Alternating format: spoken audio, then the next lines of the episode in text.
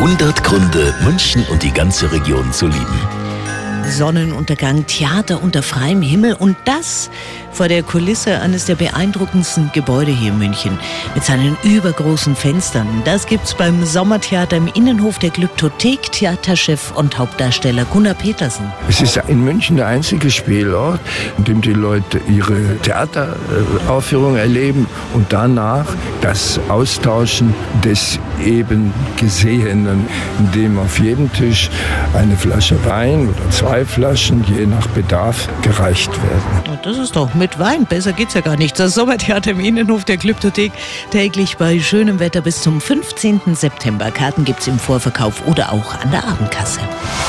100 Gründe, München und die ganze Region zu lieben. Eine Liebeserklärung an die schönste Stadt und die schönste Region der Welt.